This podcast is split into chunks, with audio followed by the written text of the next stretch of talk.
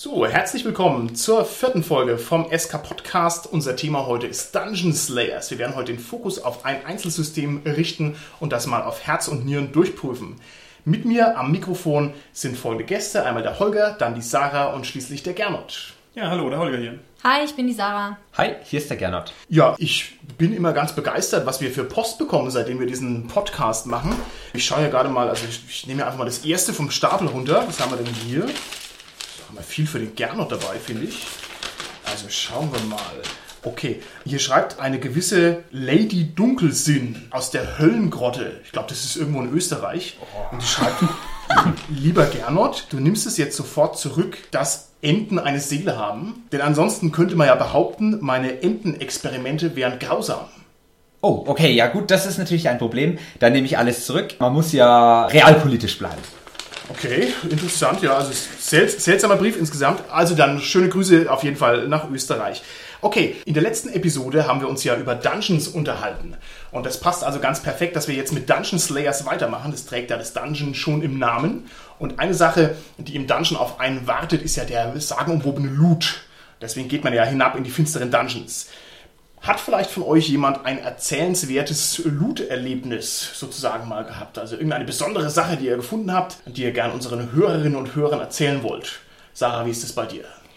Also tatsächlicherweise, wenn ich so mich zurückerinnere, gab es mal ein bedenkenswürdiges Ereignis. Und zwar war das tatsächlicherweise etwas ähnliches wie ein Dungeon und das Ganze endete in einem Drachenhort. Und das, was mich so ein bisschen daran zurückdenken lässt, ist, als Spielfigur hat man ja immer diesen Drang, den Loot zu bekommen. Ja? Und ja. irgendwie das Schlimmste, was einem passieren kann, ist, wenn man diesen Drang verliert, weil man auf einmal in einem Drachenhort steht und dort sind so unermessliche Schätze, dass man überhaupt nicht mehr weiß, wie man die mitnehmen soll, wie viel man davon einpacken kann. Und wenn dann die schlimmste Sorge des Spielers ist, wie viel Geld passt in einen Rucksack und wie viel kann ich noch zurücktragen und wie lange brauche ich dafür, dann finde ich, schießt es leider irgendwie am Ziel vorbei.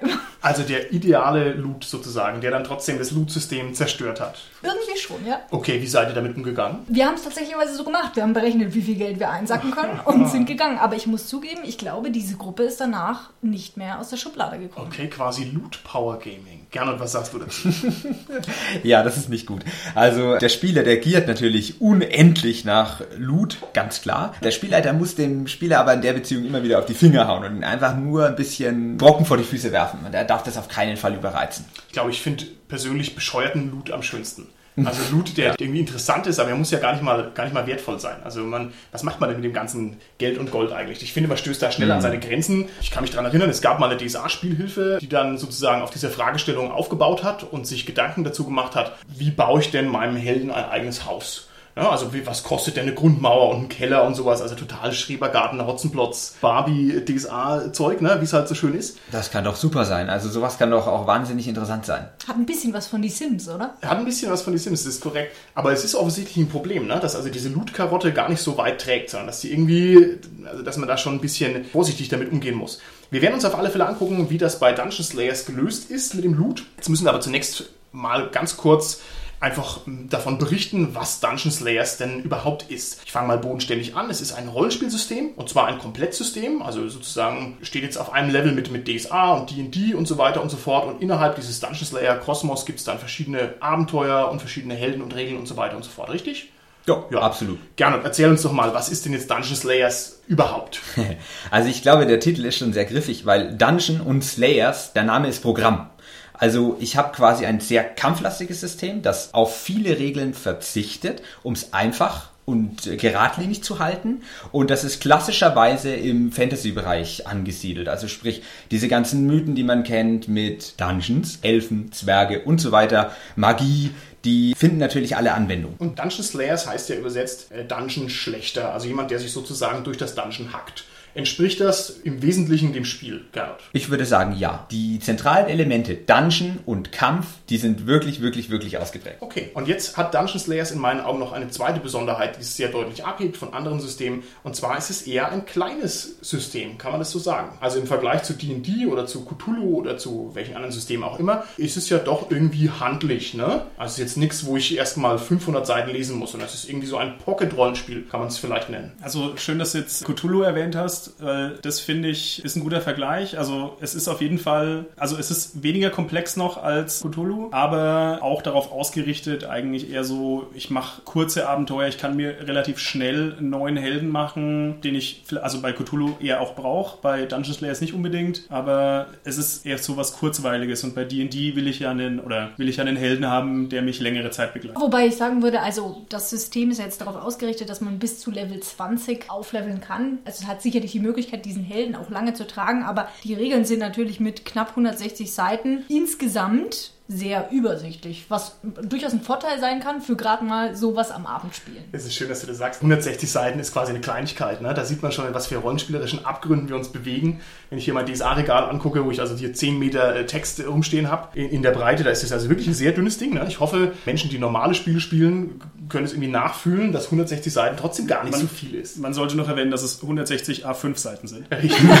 das Stimmt, ist richtig. Ich finde eigentlich auch, dass dieses System wunderbar komplett ist, weil es die Klassiker bedient. Es wird deutlich gesagt, es ist diese Fantasy-Welt und die Vorstellungen, die der Spieler sofort im Kopf hat, die sind präsent. Also mit denen kann ich dann auch dealen. Daraus kann ich dann meine Dungeons oder Abenteuer machen. Das bedeutet, ich kann auf Text verzichten. Ich muss den Namen des Königs aus dem 7000. Jahr nicht erwähnen. Das braucht man nicht. Erklär mir im Umkehrschluss bitte, lieber Gernot, warum ich dann Dungeon Slayers spielen sollte, wenn es offensichtlich ein generisches System ist. Weil es von der Kreativität des Spielleiters lebt. Wenn der Spielleiter sagt, wow, ich habe eine knaller Idee und ich möchte alle diese Details selber ausfüllen. Dann kann der Spielleiter das tun. Und ich glaube, das ist wahnsinnig fruchtbar, denn er wird nicht behindert durch Details, was zum Beispiel bei DSA meiner Meinung nach kontinuierlich der Fall ist. Okay, gut. Was hebt jetzt, also da sind wir jetzt eigentlich schon tief drin in der ganzen Debatte um Dungeon Slayer. So tief wollte ich eigentlich noch gar nicht einsteigen, aber es macht eigentlich gar nichts. Dann fragen wir an der Stelle eben nochmal nach.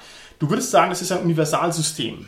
Ja. Aber es ist ja nun offensichtlich kein System, das sich selbst als Universalsystem bewirbt. Das könnte es ja auch tun. Ne? Dungeon Slayers, das System für alle Fantasy-Tropen oder sowas.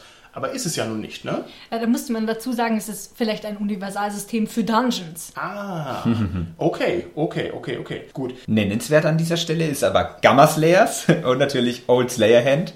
Daran sieht man schon, dass dieses System auch durchaus in anderen Genres vertreten sein kann. Ja, also es ist irgendwie ein seltsames, es ist, irgendwie ist es schon ein Universalsystem auf seine Art und Weise, kann man schon so sagen. Ne? Und trotzdem hat es erstmal eine sehr strenge Einflugschneise. Es geht also um Kampf offensichtlich, um Dungeons. Wir werden uns das nochmal später genauer angucken, wie dieser Hybrid denn funktioniert. Ja, sich durch einen Dungeon hacken. Sarah, würdest du sagen, Dungeon Slayers ist ein System für Buttkicker?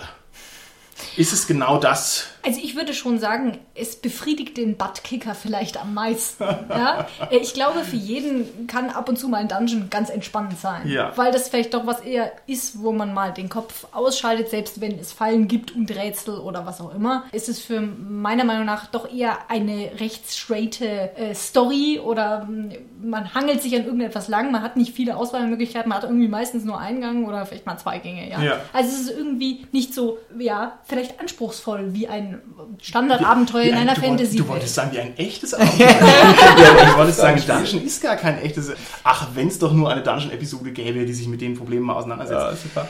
Nein, ganz im Ernst, also du würdest sagen, es ist schon, bedient schon ein bisschen den Buttkicker und vielleicht müssen wir dieses Wort nochmal erklären. Da werden sich natürlich alle erfahrenen Rollenspielhasen jetzt krummlegen, dass wir das ausdrücklich nochmal erläutern müssen, aber vielleicht kennt es ja jemand nicht. Also ein Buttkicker ist jemand, wie der Gernot, oh, oh nein. ein Buttkicker ist jemand, der gerne andere Monster totwürfelt und der daran viel Spaß hat. Ne? Also der sich daran freut, zu sagen, ich zermatsche, zerklatsche andere. Ja, mir gelingt das auch immer mit dem letzten Spacko. Das ja. ist völlig egal. Es ist einfach, es reicht ein Löffel und es gelingt. Du brauchst, du brauchst dich nicht. Powergame. Beides. Ja. Du brauchst dich nicht in der Defensive fühlen. Also ganz im Ernst, ein System für Buttkicker, also für jemanden, der einfach Spaß dran hat, irgendwelche anderen Leute umzuhauen, das ist ja nichts Schlechtes. Es bedient eben genau diesen Bedarf und der Bedarf ist auf jeden Fall da. Das zeigen uns 10 Millionen Computerspiele, die genauso funktionieren und nicht anders. Und ja. zuletzt ist es auch einfach nur ein Buch. Das Rollenspiel, das findet zwischen den Spielern und dem Spielleiter statt. Das muss man immer wieder sagen.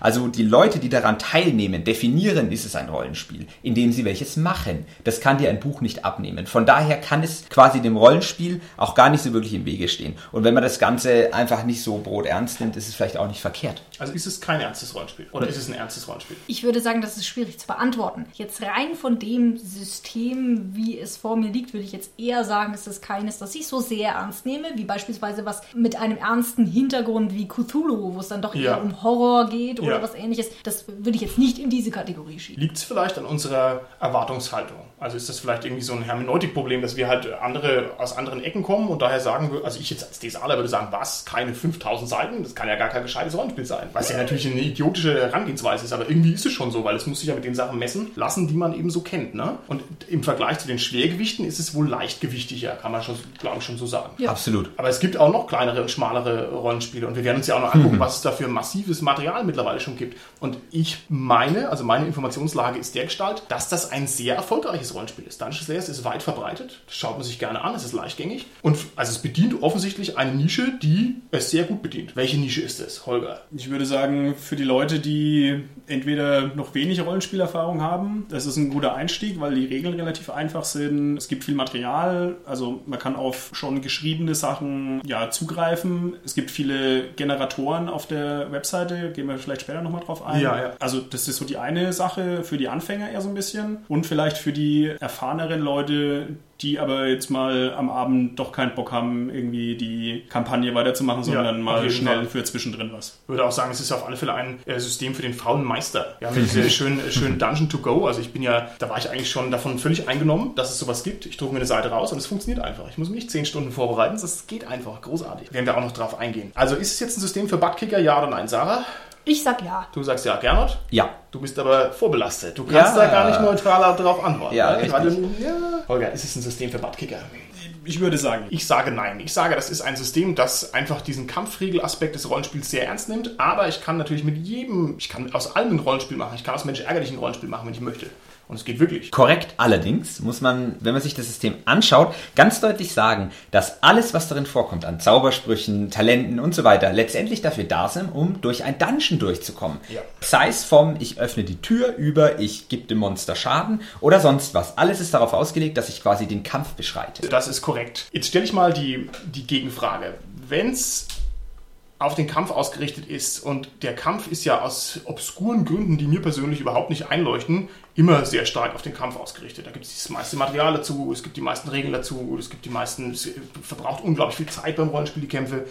Ist es trotzdem ein Universalsystem? Du hast vorhin schon mal angesprochen, dass es Gamma Slayers gibt. Das ist im Prinzip ein identisches Regelwerk, nur in einem futuristischen, postapokalyptischen Setting. Aber ich denke, es ist relativ austauschbar. Also ich habe es mir angeguckt, da geht es halt dann mehr mit Blastern und Boltern und Gewehren und hier in den Dungeons eher mit dem Schwert. Kann man schon. Ja, aber heißt es dann, sind das Dungeon in der Zukunft oder was ist das dann? Das ist dann nicht mehr so auf das Dungeon ausgelegt. Ich meine, man ist wirklich im Wasteland und bratzt sich halt dann durch die, durch die Wüste oder so. Aber Okay. die, die Regelmechanismen ähneln sich eben sehr stark.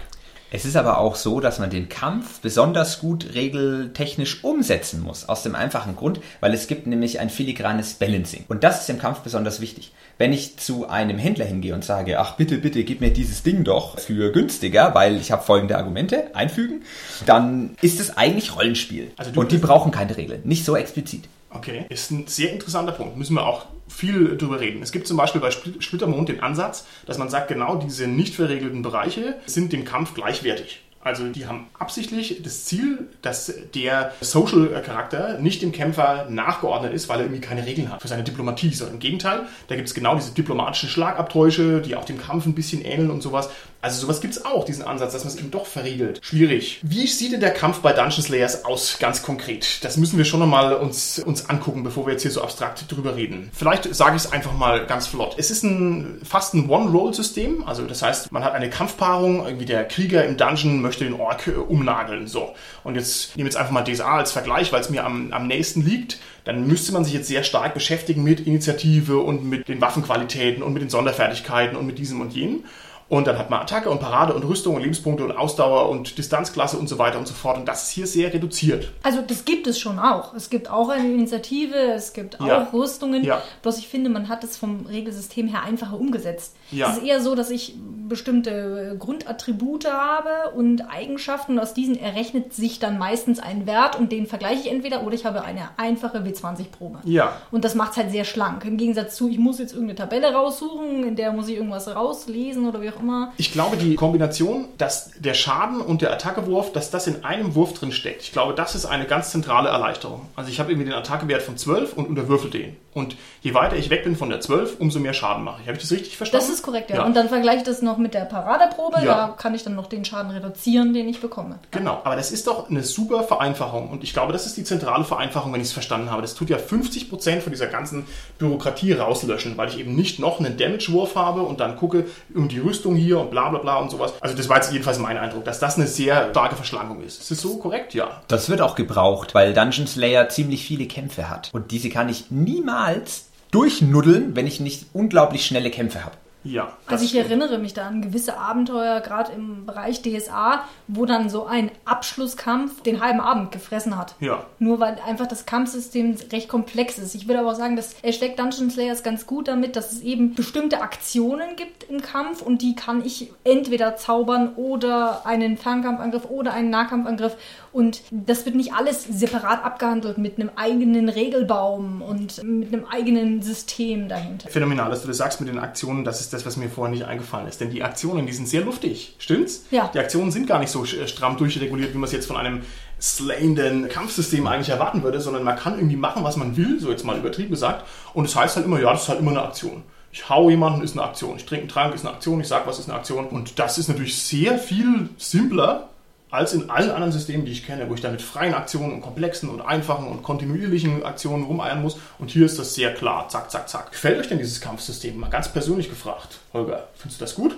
Also es macht es auf jeden Fall sehr einfach. Generell finde ich es gut weil es fällt unter den Tisch, dass man natürlich sehr differenzierte Taktiken und Strategien anwendet. Also wenn ich einfach weniger Werte habe, dann kann ich weniger Variablen miteinander kombinieren und kann weniger rauskitzeln zum Beispiel. Stört euch das oder stört euch das nicht? Nein, das stört nicht. Man hat ja verschiedene Talente und diese Talente kann sich der Spieler durchlesen, der dann auch in der Pflicht ist zu wissen, was die bedeuten und die kann er wählen. Und generell spricht ja eigentlich nichts dagegen, wenn man sich auch neue Talente selber ausdenkt und die mit dem Meister abklärt. Okay, kann man auch machen. Das ist, ist natürlich gut.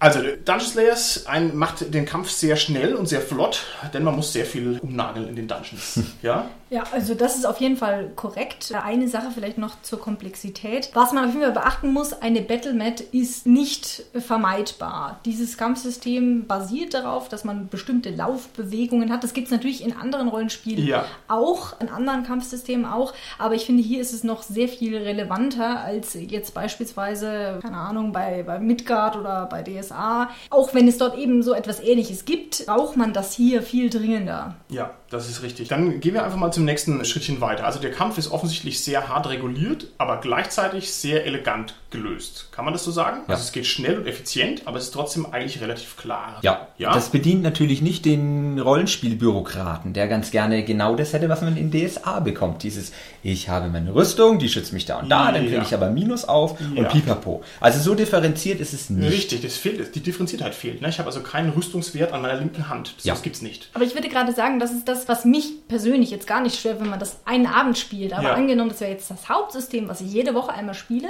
würde es mir wahrscheinlich nach einer Zeit fehlen. Okay, ja. Könnte ich mir vorstellen. Ja, weil man kann natürlich dann auch nicht so, so dran rumbasteln und sich da so schön reindenken. Na, das stimmt schon. Ich habe mir als provokante These überlegt, dass es eben doch ein total gehandwähltes System ist. Also das klingt jetzt so, als wäre das so tight und alles wäre so klar, aber es gibt viele Bereiche, wo das eben einfach, wo man sagt, ja, pff, ist wurscht. Oder soll halt der Meister entscheiden. Oder ist irgendwie egal. Jetzt, wenn wir über den Kampf reden, da steht ein schöner Abschnitt drin, der heißt so ungefähr sinngemäß, solange es sich nicht um tagelange Distanzgefechte in der Wüste handelt, muss kein Schütze seine Munition mitzählen. Was sagt ihr dazu? Ist das für euch sympathisch oder nicht? Schwierig. Ich finde es sehr schwierig, wenn ich nämlich meine Pfeile nicht zähle und ich will eigentlich sowas nicht machen, aber wenn ich es nicht tue, dann fange ich überhaupt nicht mehr an, mir Gedanken zu machen, was kann ich mitnehmen. Und das öffnet Tür und Tor zu verrücktesten Sachen, meiner Meinung nach. Komm, wir looten den Drachen. Ja, ich nehme alles mit, fünf Tonnen. Mhm. Also ich glaube eben, dass es genau das bedient. Es ist halt ein, ich mach mal einen Dungeon oder was auch immer. Dann finde ich es auch okay, wenn man jetzt sagt, ich zähle jetzt nicht akribisch mit, wie viel Pfeile ich verschossen habe. Ich will schon dem zustimmen, der These, mit dem gehandwedelt. Aber es passt eben zur Intention des Systems. Also schnelle Kämpfe, ne? wenig Buchhaltung. Ja, ja wenig ich muss, Buchhaltung. Ich muss sagen, ich bekomme da schon spitzige Hände, weil für mich ist es relevant, meine Ausrüstung zu managen, das macht mir Spaß. Das ist immer eine strategische Komponente, habe ich noch genug Essen, habe ich noch genug Zeug und wenn es wegfällt, habe ich weniger Spaß normalerweise. Aber das ist ja gerade das Gute an dem System, dass du als Spieler das ja immer noch machen kannst Du kannst dir ja sagen, okay, ich kaufe jetzt ein Bündel Pfeile, das wird festgelegt, es sind 20 Stück zum Beispiel, und dann zähle ich genau mit. Und dann kann man ja sagen, ah, okay, ich weiß jetzt, ich habe keine Pfeile mehr, Ja. ich muss jetzt halt was anderes machen. Aber Okay. der Spieler, der muss es ja nicht erzwingen. Okay, gut. Es war nur, weil es mir als erstes durch den Kopf gegangen ist, weil ich das so gar nicht kenne, ne? also weil mir das irgendwie gegen den Strich geht mit diesen Pfeilen, die ich nicht mitzähle. Aber ich hätte für meine These, dass das System gehandwedelt ist, eben noch zwei andere Bereiche. Einmal sind es die genannten Aktionen und zum anderen sind es die Talentproben oder Proben heißen sie bei Dungeon Slayers, glaube ich. Und zwar geht es da um Folgendes. Also die Aktionen, das ist ja die Grundsequenzierung, um diesen tollen Begriff nochmal aufzugreifen, des Kampfes, was kann ich denn tun? Das ist ja sehr relevant. Also sehr, sehr relevant. Was kann man überhaupt machen? Und Dungeon Slayer sagt, mach halt irgendwas und sag, es ist eine Aktion. Öffnet das nicht Tür und Tor für Power Gaming, Gernot? Doch, ein bisschen schon. Also es öffnet daher Tür und Tor, weil ich verrückteste Sachen machen kann und ich finde, deswegen geht ein bisschen die Ernsthaftigkeit auch flöten. Es darf zwar nicht in die andere Seite umkippen, dass ich wie bei Pathfinder, jetzt weiß ich die genaue Zahl nicht, ich glaube sieben verschiedene Aktionen habe, die Ja. sofortige, die was auch immer und so weiter. Das ist dann verrückt, weil das bürokratisch wird. Ich, ich halte es übrigens nicht aus, ganz ehrlich. Das ist die erste Wand, an die ich laufe bei neuen Rollenspielsystemen, sind die Aktionen. Und mir dann immer überlegen zu müssen, was ist jetzt die Aktion und die Aktion und die Aktion. Also bis ich das internalisiert habe, auch noch als Spielleiter, da denke ich mir dann schon immer, ach komm, würfel halt mal auf Attacke und fertig, ne? Weil mich das so nervt. Also ich finde es eigentlich total super, aber es ist halt auch irgendwie total gehandwedelt, weil ich als Meister dann sagen muss, was, Sarah, du rufst jetzt dem was zu, das ist eine Aktion. Und du drehst dich um, oh, das ist eine Aktion. Was? Umdrehen ist eine Aktion oder wie oder was, ne? Also es ist dann schon ganz schön schwammig. Nee, das ist aber gut. Aus dem einfachen Grund, weil sowieso nichts absolut toll gebalanced ist und ganz genau fair. Da braucht man dann nicht anfangen und nur die Aktion so wahnsinnig detailliert aufzuspalten. Weil meiner Meinung nach führt das nicht dazu, dass wir viel bessere Fairness haben. Richtig. Fairness ist ohnehin eine Illusion im, im Rollenspiel. Ja. Es gibt, gibt keine Fairness, es gibt nur den Meister. Ja, die Würfelgötter. Also ich muss sagen, ich finde das eigentlich eine gute Möglichkeit, wenn man es einfach sagt, es ist wirklich alles eine Aktion. Und dann kann man ja, wenn man was komplizi also komplexeres macht, das noch unterteilen. Also dann ist halt den Heiltrank, also dann sagt man, okay, Ja. ich muss es aus meinem Gürtel nehmen, ich muss die Flasche aufmachen, ich muss es trinken. Das sind drei Aktionen. Das Problem, fertig. das Problem ist natürlich, also da stimme ich dir voll zu und wir würden das auch hundertprozentig so hinbekommen am Spieltisch, aber das ist halt meine Meisterentscheidung. Und die Frage ist halt, ist das jetzt gleichwertig wie der Hieb vom Ork? Und das ist natürlich schon eine Grenzfrage, ne? ob, dann, ob du halt drei Aktionen brauchst für den Trank oder nur eine oder wie viele. Ich meine, das ist doch immer der Widerspruch. Möchte ich ein komplexes System, dann wird es sehr Ja. aufwendig und möchte ich es halt schlicht haben, dann wird natürlich werden auch gewisse Sachen gehandwedelt Ja. sein. Aber es gibt ja auch in dem Regelwerk bereits Vorschläge, wie beispielsweise das An- und Ablegen von Rüstung. Das dauert eben dann nicht nur eine Aktion. Ah, okay. Ich also dachte, oh Gott, ich hatte ja schon gedacht, du sagst jetzt, das dauert eine Aktion. Genauso Nein, nein, nein. Wie, wie man Es stand, einen Satz also wenn man, wenn, man sich den, wenn man sich das Regelwerk anschaut, dann steht dort schon, dass diese Aktionen beispielsweise ein Hieb sind oder ein Schuss sind oder ein Zauber sind. Also es ist schon sehr auf diese Kampfsituation Ja. fokussiert. Okay. Also ich hätte jetzt auch nicht gesagt, dass umdrehen und ein Wort rufen. Also wenn ich jetzt Meister wäre, ich glaube, ich würde es wahrscheinlich nicht als Aktion. Und deshalb gebe ich den Meisterposten nicht aus der Hand. Ja, so gut äh, bei mir. Okay, dann als letztes, ich will es jetzt nicht so weit auswalzen. Also mir, mir fällt nur der Widerspruch auf, dass es auf der einen Seite sehr tight ist und auf der anderen Seite ein bisschen komisch. Es gibt noch die Proben, wo ich dann als Spielleiter einfach festlege, ja, du willst die Tür aufbrechen, würfel doch mal auf Körper und Stärke. Ich könnte aber eigentlich auch sagen, würfel doch mal auf Körper und Härte, weil es ja irgendwie von der Logik her beides akzeptabel wäre. Kannst du ja auch tun. Kann ich auch tun, aber das ist ja willkürlich.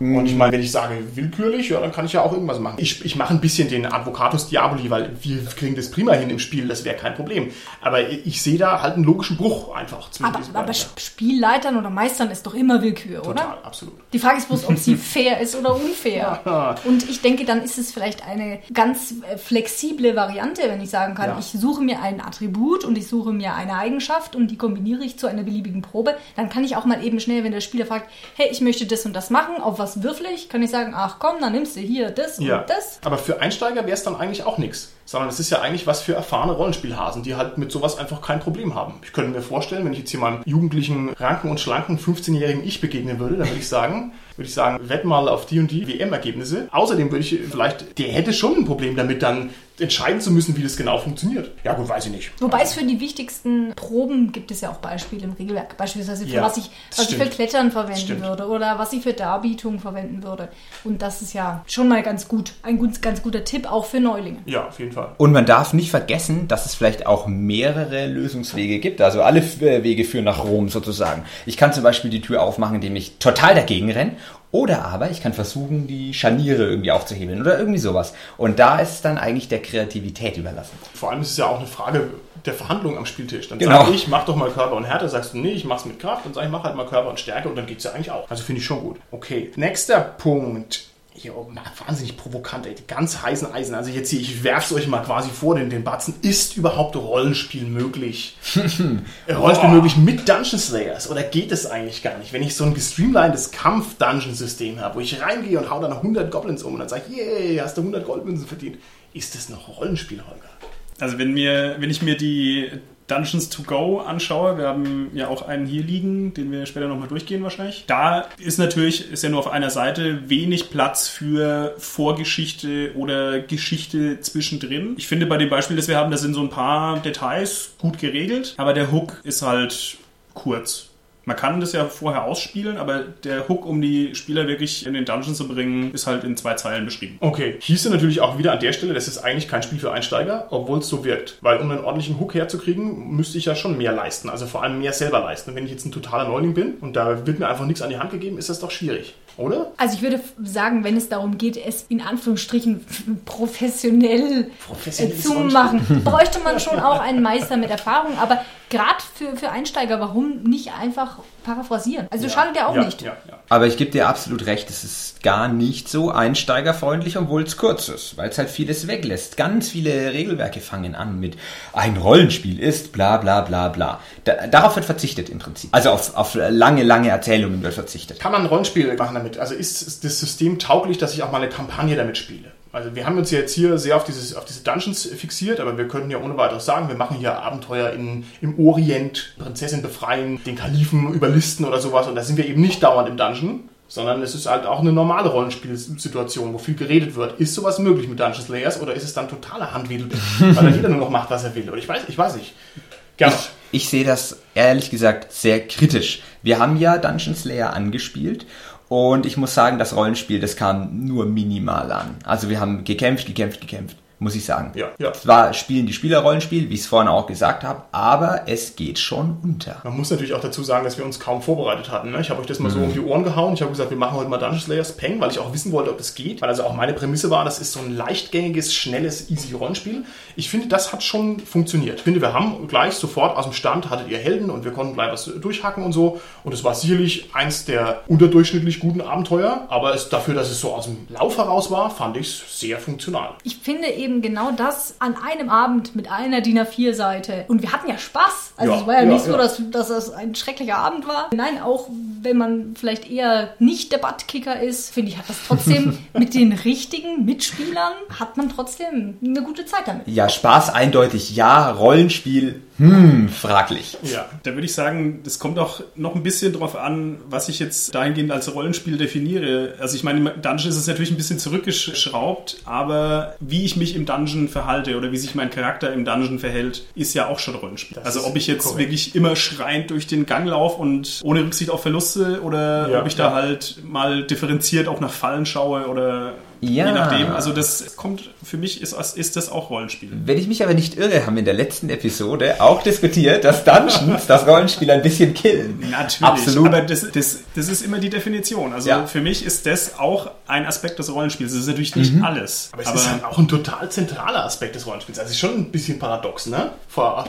wie man sich es eben anguckt. Wir haben, glaube ich, Monate, wenn nicht gar sogar ein Jahr oder was, auch ohne Dungeon überlebt. Komplett, muss ich wirklich sagen. Also nur mit Rollenspiel, mit Open-World-Kram, mit Sandboxen. Aber das taugt vielleicht auch nicht jedem. Es ist Richtig. eben Geschmackssache. Ja, ja, ganz, ja. ganz besonders Geschmackssache. Die Welt ist sehr reduziert bei Dungeon Slayers. Wir haben vorhin nochmal reingeguckt, das ist ja nur ein A5 ist es, glaube ich, also nur ein kleines Büchlein, wo ich immer ein bisschen erschrecke, weil ich immer denke, ich bin Gulliver im Land der Lilliputaner.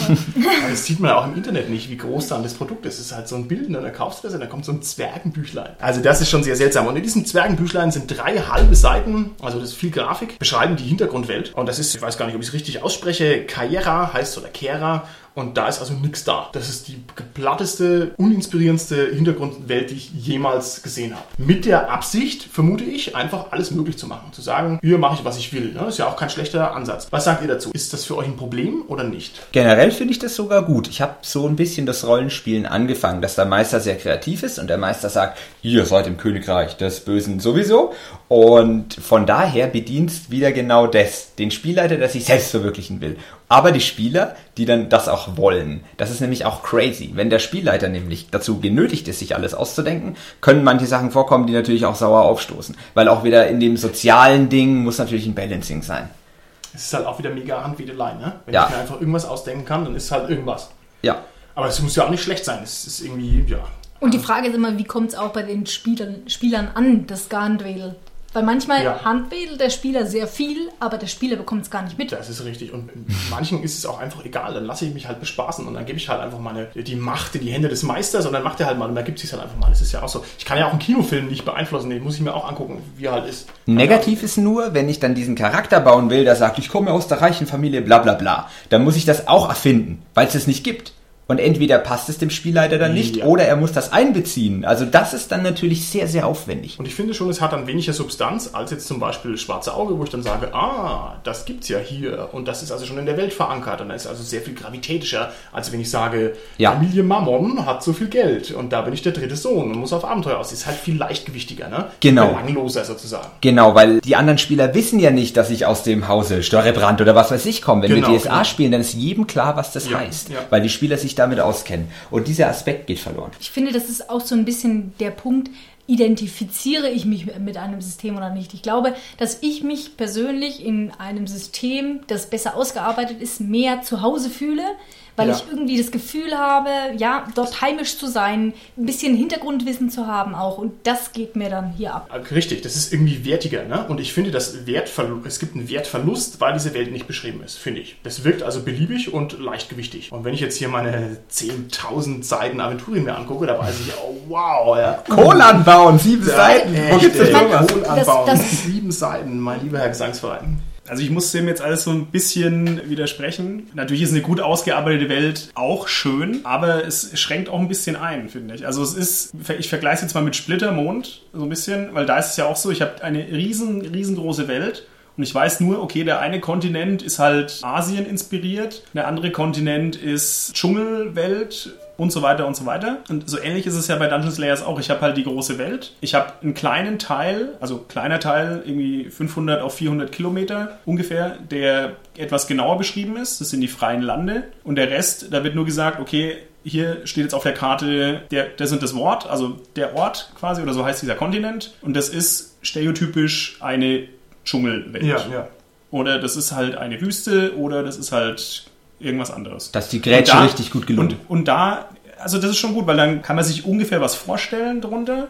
Vielleicht steht noch dabei, von Ägypten inspiriert oder was weiß ich. Und dann muss es halt ein bisschen, kann man das selber ausarbeiten. Und du findest Also, es gut. Also du hast Ja. quasi eine Ahnung, aber es ist noch nicht festgelegt. Genau. Und das gefällt Au dir. außerdem ist es ja eher so gedacht, ich spiele wirklich in den freien Landen und ich brauche das dann nur, um ein bisschen meine Hintergrundgeschichte von dem Charakter zu machen. Ja, okay. Dass ich halt sage, mein Charakter kommt jetzt aus dem Dschungelland Okay. und ist halt der Barbar. Okay. Oder was weiß ich. Das ist richtig. Also haben wir schön die verschiedenen Positionen mal abgeklopft. Es ist ein hintergrundmäßiges Leichtgewicht Dungeon Slayers auf alle Fälle und das kann natürlich gut oder schlecht sein, je nachdem, wie man das gerne möchte.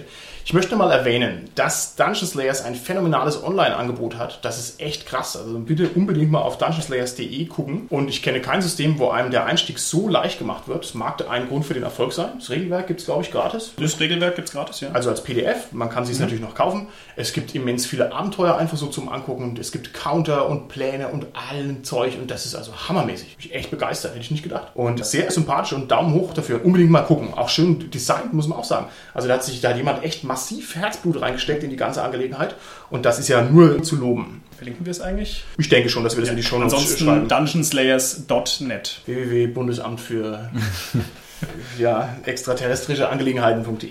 Okay. Ist. ich hau noch ein paar Fragen raus. Wir müssen mal langsam wieder zum Ende kommen.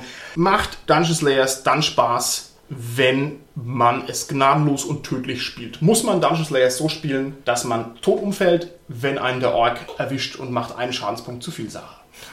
Also, An dieser Stelle sei natürlich erwähnt, es gibt auch Regeln bei Dungeon Slayers zu auf den Boden gehen und sterben. Ich finde schon, dass das Sterben im Dungeon relevant ist. Ja. Ich glaube, wir hatten das Thema auch schon mal. Das hat ein bisschen was damit zu tun, dass ich weiß, ich kann nicht alles machen, ja, ich kann nicht alles riskieren, sondern ich weiß auch, wenn ich was falsch mache, dann kriege ich auf die Mütze und dann stirbt mein Charakter vielleicht. Aber also ich finde schon, dass es vom Flair her gut reinpasst. Ich würde sogar sagen, mehr noch. Ich bin ja eh schon der Meinung, dass ein Held sterben können muss, wenn er sich besonders dumm benimmt oder besonders viel Pech hat, weil das den Reiz ausmacht. Gerade hier ist es aber zentral, dass der Spieler mal über die Klippe springt, weil es für mich eben nicht das broternste Rollenspiel ist. Und deswegen kann ich es auch verkraften, wenn ich sterbe. Und dann irgendwann habe ich eine Gruppe und da habe ich halt verschiedenste Helden drin, auf verschiedensten Leveln meinetwegen. Okay, okay. Hier nehme ich das voll und ganz ab. Bin bei dem Argument immer ein bisschen vorsichtig, denn viele Spieler sagen, ja klar, bring meinen Helden um, ist mir total wurscht und so. Und dann, wenn der aber halt mal wirklich stirbt, ist es dann schon ein Brett. Ne? Also nach 15 Rollenspielsitzungen zu sagen, also wie gesagt, also du aus, du mich ausgenommen. Aber ich finde, das ist immer nicht, ist immer nicht so ganz so ohne. Ich finde, das ist also schon ein Problem, vor allem wenn es fortgeschrittener ist. Also müssen wir vielleicht auch nochmal eine Episode machen über den Charaktertod. Ja, wenn man viel Liebe reinsteckt, ist es ärgerlich, aber von der Tendenz steckt man weniger Liebe rein bei Dungeon Slayers. Korrekt. Also vielleicht äh, logisch auch nachvollziehbar. Ab, absolut richtig. Holger, Tod im Dungeon, ja oder nein? Deine Elfenmagierin Klimpervieh soll die sterben, obwohl sie eigentlich mit viel Liebe erstellt worden. Wenn sie idiotische Dinge macht, darf sie sterben. Ich denke auch, das muss bei Dungeon Slayer so sein. Das macht auch kein, ist auch kein Problem hier von so einem Reichsblock quasi sich einen neuen Charakterbogen runterzufetzen, einen anderen Namen draufzuschreiben und so weiter und weiterzumachen. Das ist eigentlich cool. Also das ist cool bei Dungeon Slayer. Das gefällt mir eigentlich ganz gut. Der Charakter ist ja auch sehr schnell erstellt. Ja, das stimmt. Ich muss übrigens sagen, ich finde diese Abreißblöcke extrem intelligent. Ja, stimmt. Okay, vielleicht möchte ich noch einen Kritikpunkt anmerken und ihr könnt mir dann gerne widersprechen. Mich hat es wahnsinnig gestört, dass dieses sehr schlanke und sehr geradlinige Regelsystem einen Aufsatz von 20 Milliarden Sonderfertigkeiten hat, die alle ganz schön viel Text haben. Und wenn ich ein Spielleiter bin, kann ich mich also in der Besenkammer aufhängen, denn ich muss ja im Vage wissen, was das für Sonderfertigkeiten Oder muss ich das nicht wissen? Da widerspreche ich. Ich finde, es muss der Spieler wissen.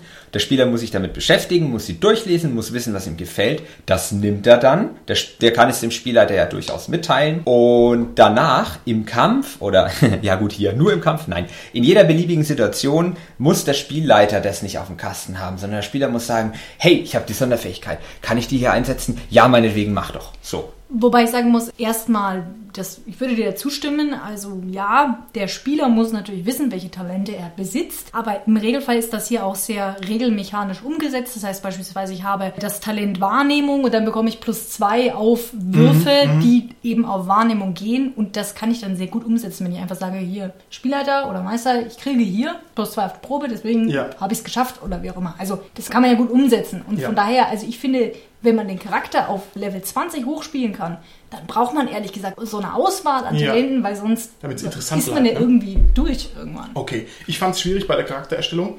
Und zwar, ich muss ja dieses Büchlein rumgeben. Na, wir setzen uns quasi hin, wir spielen jetzt Dungeon Slayers. Es geht nicht, weil jeder muss gerade mal schnell gucken, wie die blöden Sonderfertigkeiten funktionieren. Aber das geht nicht. Also einfach zu viel Text. Also da finde ich das schon eine Wand, wo man da dagegen rennt. Bei aller Liebe zu den taktischen Möglichkeiten. Das ist richtig. Es gibt aber auch die vorerstellten Charaktere, die zumindest in der Grundbox mit dabei sind. Es sind, müssten auch welche online sein, soweit ich Ja. das gesehen habe. Ja. Da kann man sich's ja mal anschauen. Da steht es nämlich meines Wissens mit dabei. Beziehungsweise man kann ja auch die Fähigkeiten meistens auf einen Satz runterdestillieren. Wie gesagt, Wahrnehmung Ja. ist gleich Genau. plus zwei auf alle Genau. Wahrnehmungswürfel. Fertig. Mein Wunsch wäre an dieser Stelle, dass die Macher von Dungeon Slayers, wenn sie doch so viel Liebe reinstecken, einfach eine Übersichtsseite machen, DIN A4, Kurzbeschreibung der Talente, beispielsweise für eine Klasse, Ja. nur für den Kämpfer, nur für den Zauberer. Ja. Das wäre doch mal hilfreich. Ich bin jetzt hier, es gibt es auch irgendwo. Also ich, aber das, ist- das ist natürlich schon was fehlt. Und ich finde auch, sie haben schon auch so weit gedacht, bei den Monstern zum Beispiel, also bei den ganzen Gegnern, da sind die Sonderfertigkeiten immer ausformuliert drin. Da steht also nicht dabei Berserkerschlag, Komma, Salto, sondern da steht da Berserkerschlag, Doppelpunkt, da ist ein ganzer Kasten, macht plus zwei Schaden bei bla bla bla bla und dann Salto macht plus zwei auf Ausweichen.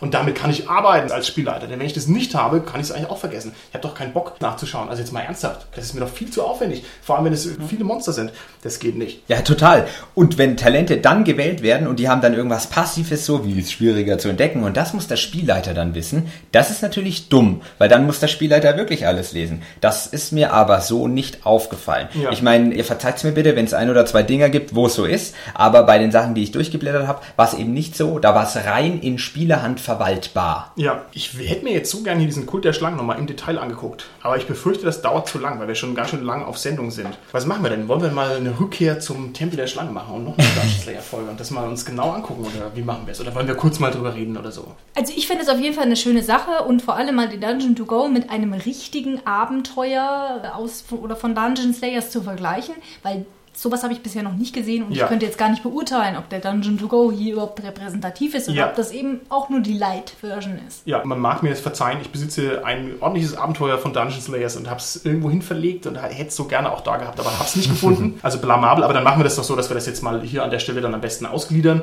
und dann werden wir mal einen Vergleich machen, verschiedene Dungeons to go, mal einfach gucken, geht das, ist es gut, ist es schlecht, vielleicht können wir die auch ein bisschen bewerten und Empfehlungen aussprechen und mal ein ordentliches Abenteuer, wo wir dann auch sagen können, kann man denn hier Rollenspiel machen oder ist es denn wirklich nur Batsch, Batsch auf die Nuss? Na, wir werden sehen. Okay, jetzt machen wir folgendes. Wir ringen immer noch mit unseren Bewertungsmodalitäten, wie wir das denn machen. Auf was haben wir uns denn jetzt geeinigt, Holger? Hast du aufgepasst vorhin? Auf ein Punktesystem, mit, das mit Punkten arbeitet. Also nicht mit, nicht mit irgendwelchen fancy Worten. Äh, also Was ja schade ist. Nein, fancy Beschreibungen natürlich, meine ich. Und das auf fünf Punkte limitiert ist. Genau. Und wir haben uns überlegt, jeder der Gäste hat natürlich einen 5-Punkte-Vote und das wird dann alles entwertet, weil ich darf eben 100 Punkte vergeben. Ja, und dann habt ihr quasi, ihr habt das eine minimale Einfluss. Nein, Ich dachte, also das waren tausend Punkte. 1000 Punkte, genau. Mein Voting zählt tausendfach. Nein, es zählt natürlich nicht tausendfach. Wir machen es so, wir machen eine persönliche Bewertung und dann wird uns Gernot, Entenfreund oder Entenhasser, Ja, ja, weiß ich nicht. Es ist ja, ambivalent. also Gernot, wir lassen es mal bei Gernot, der wird uns dann noch ein allgemeines Fazit zu diesem Band einsprechen. Dann los geht's. Okay, also mein Fazit zu Dungeon Slayers ist, es ist extrem kampflastig, das Regelbuch ist klein, schnell zu überblicken, braucht allerdings erfahrene Rollenspieler und einen erfahrenen Spielleiter, der mit diesem System umgehen kann. Dann steht aber eigentlich nichts im Wege. Und es ist sehr, sehr palpig und easy gehalten. Das ist schnell was für den Abend mit wenig Vorbereitungszeit. Hervorragend, danke Gernot. Holger, deine Punkte und ein Satz der Erläuterung zu deiner Punktvergabe. Vier von fünf Punkten. Ich habe es leider noch nie gespielt. Nein! Ja, Das, ist, das müssen wir rausschneiden. Ich wollte ja noch einen Satz dazu erklären. Ein Satz war mir leider zu nett. Das war der Satz. Also ich, ich sage, fang mach nochmal mit vier von fünf. Äh, gerne, gerne. Wir lassen es eh drin. Also Ja. sprich einfach Okay. Nein, vier, vier von fünf Punkten. Ich habe es zwar noch nie gespielt, aber vom System her schaut es mir sehr gut aus. Das Dungeon to Go hat mir auch beim Durchlesen einigermaßen gefallen. Also ja. Okay, Sarah. Ich würde sagen, drei von fünf Punkten. Gut für einen schnellen Abend, sollte jeder mal ausprobieren. Einfach machen und Spaß haben. Gernot? Ja, ich äh, gebe an dieser Stelle drei von fünf Enden. Aus dem einfachen Grund, weil es ein mittelmäßiges System ist. Es hat klare Schwächen, klare Stärken, die ich vorhin schon genannt habe. Und ich muss sagen, das Dungeon to Go fand ich schlecht. Ja, okay. Ich fand es auch schlecht, das Dungeon to Go. Aber da werden wir uns, das werden wir uns nochmal genauer angucken. Ich gebe 5 von 5 Punkten und zwar aus folgendem Grund. Für mich als Spielleiter ist es das Elysium, wenn ich das Zeug nicht so aufwendig vorbereiten muss, weil das kriegt kein normaler Mensch mehr in sein, seine vollgepackte Woche. Das ist also einfach echt genial für mich. Die Kämpfe gehen schnell, ebenfalls genial für mich. Und ich denke, man muss nur wissen, es ist für mein Gefühl eigentlich doch nichts für Einsteiger. Ich denke, es ist eigentlich was für erfahrene Rollenspieler und für die rockt's aber die Hütte. Okay, sonst noch was dazu? Nein? Dann sind wir raus und sehen uns vielleicht in der nächsten Folge wieder. Tschüssi! Ciao! Tschüss. Tschüss.